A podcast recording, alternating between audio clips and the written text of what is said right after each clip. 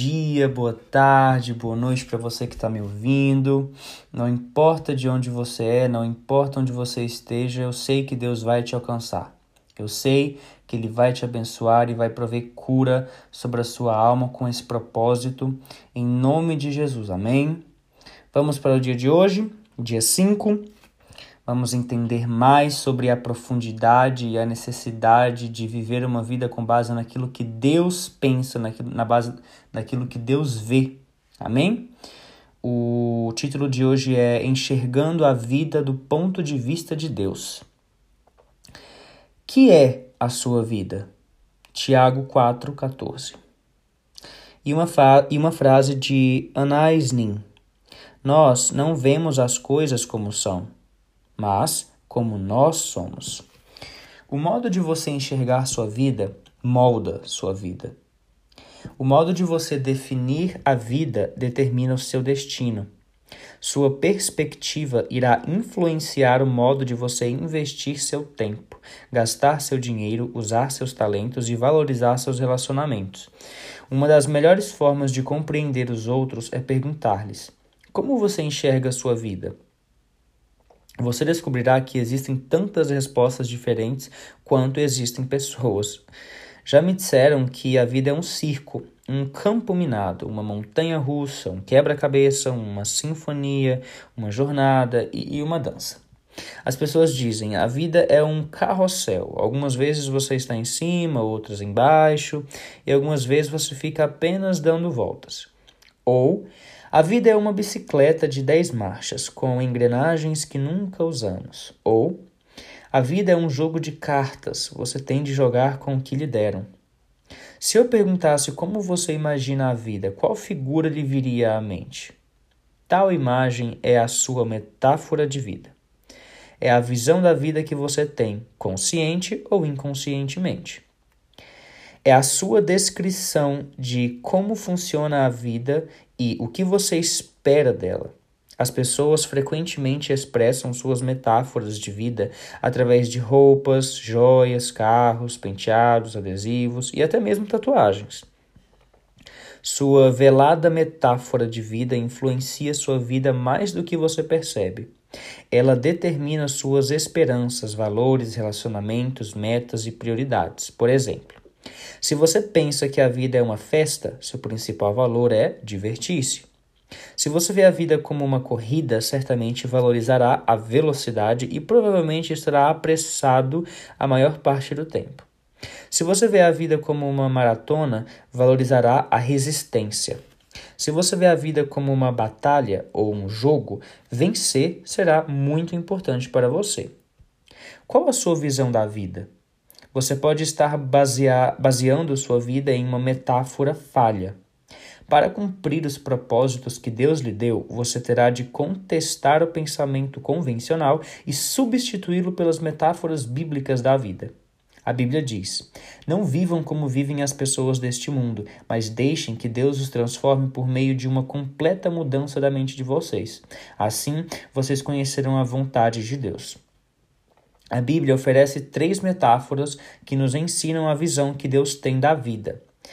A vida é um teste, a vida é uma incumbência de confiança e a vida é uma atribuição temporária. Essas ideias são os fundamentos da vida dirigida por propósitos. Estudaremos os dois primeiros neste capítulo e o terceiro no próximo. A vida na Terra é um teste. Essa metáfora de vida é vista em histórias ao longo de toda a Bíblia. Deus continuamente testa as pessoas quanto ao caráter, fé, obediência, amor, honestidade e lealdade. Palavras como provações, tentações, refinar e testar ocorrem mais de 200 vezes na Bíblia.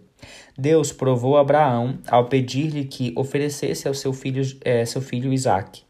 Deus provou Jacó quando ele teve de trabalhar outros tantos anos para obter Raquel como esposa. Adão e Eva foram reprovados no teste no jardim do Éden, e Davi foi em testes e Davi o foi em testes dados por Deus em diversas ocasiões. Mas a Bíblia também nos dá muitos exemplos de pessoas que passaram em grandes testes, tais como José, Ruth, Esther, Daniel. Os testes tanto desenvolvem quanto manifestam o caráter de alguém, e toda a vida é um teste. Você está sempre sendo testado. Deus constantemente observa sua reação às pessoas, problemas, sucesso, conflitos, enfermidades, decepções e até mesmo em relação ao clima. Ele até observa a mais simples ação, como quando você abre uma porta para alguém, pega o lixo que foi largado no chão ou quando é educado como um com um balconista ou uma garçonete. Frase ilustrativa. Os testes tanto desenvolvem quanto manifestam o caráter de alguém. E toda a vida é um teste. É, voltando. Não conhecemos todos os testes que Deus vai aplicar, mas podemos prever alguns deles, baseados na Bíblia. Você será testado por grandes mudanças, promessas retardadas, problemas impossíveis, orações não respondidas, críticas imerecidas e até mesmo tragédias sem sentido. Em minha vida, percebo que Deus testa minha fé por meio de problemas. Minha esperança, pelo modo como lido com minhas, com minhas posses e meu amor, por meio das pessoas. Um teste muito importante é verificar qual a sua atitude quando você não consegue sentir a presença de Deus em sua vida. Às vezes, Deus se retira intencionalmente e não sentimos mais sua proximidade. Um rei chamado Ezequias experimentou esse teste. A Bíblia diz: Deus o deixou para prová-lo e para saber tudo o que havia em seu coração. Ezequias desfrutava da companhia íntima de Deus, mas em um momento crucial de sua vida, Deus deixou só para testar o seu caráter, revelar uma fraqueza e prepará-lo para uma responsabilidade maior. Uma vez que tenha compreendido que a vida é um teste, você percebe que nada é insignificante na vida.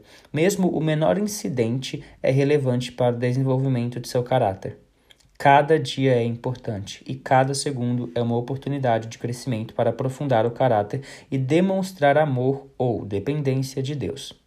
Alguns testes parecem esmagadores, enquanto outros você nem percebe, mas todos têm implicações eternas. A boa notícia é que Deus quer que você passe nos testes da vida. Então, ele jamais permitirá que você enfrente testes maiores que a graça que ele lhe concede para lidar com eles. A Bíblia diz: Mas Deus cumpre a sua promessa e não deixará que vocês sofram tentações que vocês não têm forças para suportar. Toda vez que você passa em um teste, Deus toma conhecimento e faz planos para recompensá-lo na eternidade. Tiago diz: Felizes são aqueles que perseveram quando são testados. Depois de serem aprovados, eles receberão a coroa da vida que Deus prometeu aos que o amam. A vida na terra é uma incumbência de confiança. Essa é a segunda metáfora bíblica da vida. Nosso tempo sobre a terra, nossa energia, inteligência, oportunidades, relacionamentos e recursos são dádivas que Deus nos confiou para cuidarmos e administrarmos. Somos mordomos de tudo quanto Deus nos dá. Esse conceito de mordomia começa com o reconhecimento de que Deus é o dono de tudo e de todos na terra. A Bíblia diz: Ao Senhor Deus pertencem o mundo e tudo que nele existe, a terra e todos os seres vivos que nela vivem são dele. Nós nunca realmente possuímos qualquer coisa durante nosso breve período na terra. Deus apenas nos empresta a terra enquanto estamos aqui. Ele já era, ela já era propriedade de Deus antes que você chegasse, e Deus irá emprestá-la a outra pessoa depois que você morrer. Tudo que você pode fazer é desfrutá-la por algum tempo. Desfrutá-la por algum tempo. Quando Deus criou Adão e Eva, confiou a eles os cuidados de sua criação e os nomeou administradores de sua propriedade. A Bíblia diz: E os abençoou, dizendo: Tenham muitos e muitos filhos, espalhem-se por toda a terra e a dominem. E tenham poder sobre os peixes do mar, sobre as aves que voam no ar e sobre os animais que se arrastam pelo chão. O primeiro serviço que Deus deu aos humanos foi administrar e cuidar das coisas dele sobre a terra. Dessa função, o homem jamais foi exonerado. E é parte de nosso pro, pro, propósito atual. E é parte de nosso propósito atualmente. Tudo que nós desfrutamos deve ser tratado como uma incumbência de confiança que Deus nos pôs nas mãos. A Bíblia diz: Vocês têm alguma coisa que não tenha sido dada por Deus? E se tudo que vocês têm vem de Deus, por que vocês se vangloriam como se tivessem realizado alguma coisa por si próprios? Anos atrás, um casal deixou que eu e minha esposa, nas férias, usássemos sua bela casa de frente para a praia no Havaí. Era uma experiência com a qual nunca poderíamos arcar e, e aproveitamos muitíssimo. E foi-nos dito: usem-na como se lhes pertencesse. Então foi isso que fizemos. Nós nadamos na piscina, comemos a comida da geladeira, usamos as toalhas de banho e os pratos e até nos divertimos pulando nas camas. Mas sabíamos durante todo o tempo que a casa não era realmente nossa. Então, tomamos um cuidado especial com tudo. Aproveitamos os benefícios de a utilizarmos sem sermos proprietários dela. Nossos valores culturais dizem: se você não é o dono, não terá cuidado mas os cristãos vivem por um padrão mais elevado. Visto que Deus é o dono, devo cuidar da melhor forma possível. A Bíblia diz: os que recebem em confiança algo de valor devem demonstrar que são dignos de tal confiança. Jesus frequentemente se referia à vida como uma incumbência de confiança e contou muitas histórias para ilustrar essa responsabilidade perante Deus. Na parábola dos talentos, um homem de negócios confiou sua riqueza ao ao cuidado dos servos enquanto estava fora. Quando retornou, avaliou a responsabilidade de cada servo e recompensou a cada um conformemente.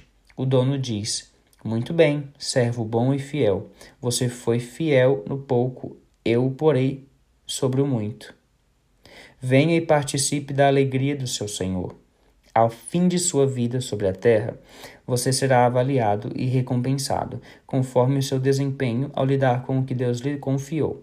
Isso significa que tudo que você faz, mesmo uma simples tarefa diária, tem implicações eternas. Se se você trata tudo como incumbência de confiança, Deus promete três recompensas na eternidade. Primeiro, você receberá o reconhecimento de Deus. Ele dirá: Muito bem, bom trabalho. Depois, você receberá uma promoção e uma responsabilidade maior na eternidade. Eu o porei a cargo de muitas coisas. Então, você será honrado em uma comemoração. Venha e participe da alegria do seu Senhor. A maioria das pessoas não consegue perceber que o dinheiro é tanto um teste quanto uma incumbência de confiança dada por Deus.